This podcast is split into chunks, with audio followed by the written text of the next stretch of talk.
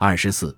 布朗运动一九零五年五月，在完成博士论文十一天后，爱因斯坦写了另一篇论文来证明不可见粒子存在的证据。从一九零一年开始，他就一直在对不可见粒子的随机运动进行统计分析，以表明它们如何在可见世界中得到反应。在这一过程中，爱因斯坦解释了一种被称为布朗运动的现象。它已经困扰了科学家八十年之久。为什么悬浮在水等液体中的小颗粒被观察到在不停地抖动？作为副产品，它几乎一劳永逸地证明了一切原子、分子都是实际存在的物理客体。布朗运动是根据苏格兰植物学家罗伯特·布朗的名字命名的。他一八二八年通过高倍显微镜观察到水中的小花粉颗粒在来回不规则地摆动摇晃。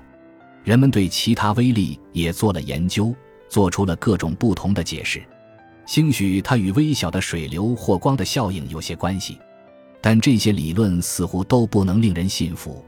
十九世纪七十年代，用分子的随机运动来解释气体行为的分子运动论兴起，有些人试图用它来解释布朗运动，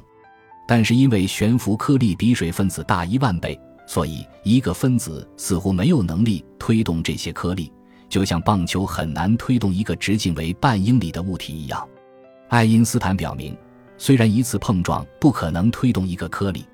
但每秒数十亿次随机碰撞所产生的效应却足以解释布朗所观察到的不规则运动。在这篇论文中，将要说明他开宗明义地说，按照热的分子运动论。在显微镜下可见的物体悬浮在液体中，必定会发生其大小可以用显微镜容易观测到的运动。他接下来的说法似乎有些令人困惑。他说这篇论文并不是为了解释观察到的布朗运动。事实上，他甚至并不确信从他的理论中推导出来的运动是否就是布朗所观察到的运动。这里所讨论的运动可能就是所谓的布朗分子运动。可是，关于后者，我所能得到的资料是如此的不准确，以致在这个问题上我无法形成判断。接着，他进一步将自己的工作与试图找到布朗运动的解释区分开来。我发现，根据原子论，一定会有一种可以观察到的悬浮微粒的运动，而我并不知道关于这种布朗运动的观察，实际上早已为人所熟知了。初看起来。他不承认自己是在讨论布朗运动，似乎显得很奇怪，甚至是有失真诚。毕竟，他几个月前就曾给哈比希特写信说下，发现这些悬浮物体的运动已经被生理学家们实际观察到了，他们称之为布朗分子运动。但爱因斯坦的说法并没错，而且很重要。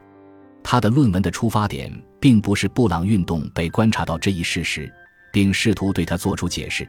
而是对其早先关于分子活动如何表现于可见世界的统计分析的延续。换言之，爱因斯坦想说，他提出的是一种从基本原理和假设推导出的理论，而不是通过考察物理数据构造出来的理论。我们不久就会看到，他的相对论也并不仅仅是为了解释关于光速和以太的实验数据。爱因斯坦认识到。单个水分子的碰撞并不能使我们看到一个悬浮的花粉颗粒的运动，然而在任意瞬间，这个颗粒受到四面八方数千个分子的撞击，在某些瞬间，颗粒的某一侧面将会受到更多的撞击，而在另一些瞬间，另一侧面则会受到更多的撞击，结果就会产生一些随机的小晃动，它将导致所谓的随机游走。为了理解这一点。我们不妨想象一个醉汉从一个灯柱踉踉跄跄地朝随机的方向每秒钟走一步，两秒钟之后，他或许又回到灯柱，也可能沿同一方向走了两步，还可能一步朝西走，一步朝东北走。关于这种随机游走，有一个有趣的结论，那就是从统计上讲，醉汉在某一时间与灯柱的距离将与经过时间的平方根成正比。爱因斯坦认识到。测量布朗运动的每一次不规则运动既不可能也没必要，测量颗粒在任意瞬间的速度也是如此。但是随着距离随时间的增加，测量随机碰撞的颗粒的总距离却很容易。爱因斯坦希望自己的预测结果能够得到检验，所以利用关于粘性和扩散率的理论知识和实验数据，他提出了精确的预测，表明颗粒将要走过的距离取决于它的大小和液体的温度。例如，对于一个直径为一万一千毫米、在十七摄氏度的水中的颗粒来说，它预言一分钟之内的平均位移将约为六微米。这一结果可以实际进行检验，而且意义重大。他写道。如果这里讨论的运动可以被观察到，那么经典热力学就不再能够被看成严格有效的。由于自己更擅长理论而不是实验，所以爱因斯坦在论文的最后郑重其事地宣布：“我们希望有研究者不久就会成功地解决这里提出的问题。它对于热理论非常重要。”几个月之内。德国实验物理学家亨利·瑟登托普夫用强大的显微镜证实了爱因斯坦的预言。无论如何，原子和分子的物理实在性现在已经得到彻底证实。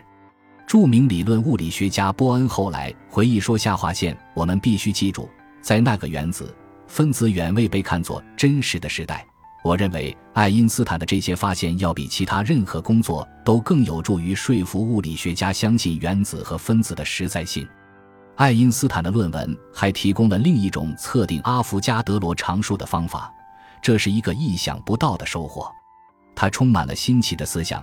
亚伯拉罕·派斯对这篇论文评论道：“最终的结论，即阿伏加德罗常数可以通过普通显微镜的观察测定出来，这实在令人惊讶。”即使是以前读过这篇论文、知道文章妙处的人也不例外。爱因斯坦有一种能力，他能够同时进行不同的思考，甚至在研究液体中晃动的颗粒时，他也一直在冥思苦想一种涉及运动物体和光速的理论。就在寄出那篇布朗运动论文之后一天左右，他的灵感降临了，于是跟朋友贝索开始就这一理论进行探讨。正如他在那个月给哈比希特写的著名的信中所说，他是对时空理论的一种修正。感谢您的收听，本集已经播讲完毕。喜欢请订阅专辑，关注主播主页，更多精彩内容等着你。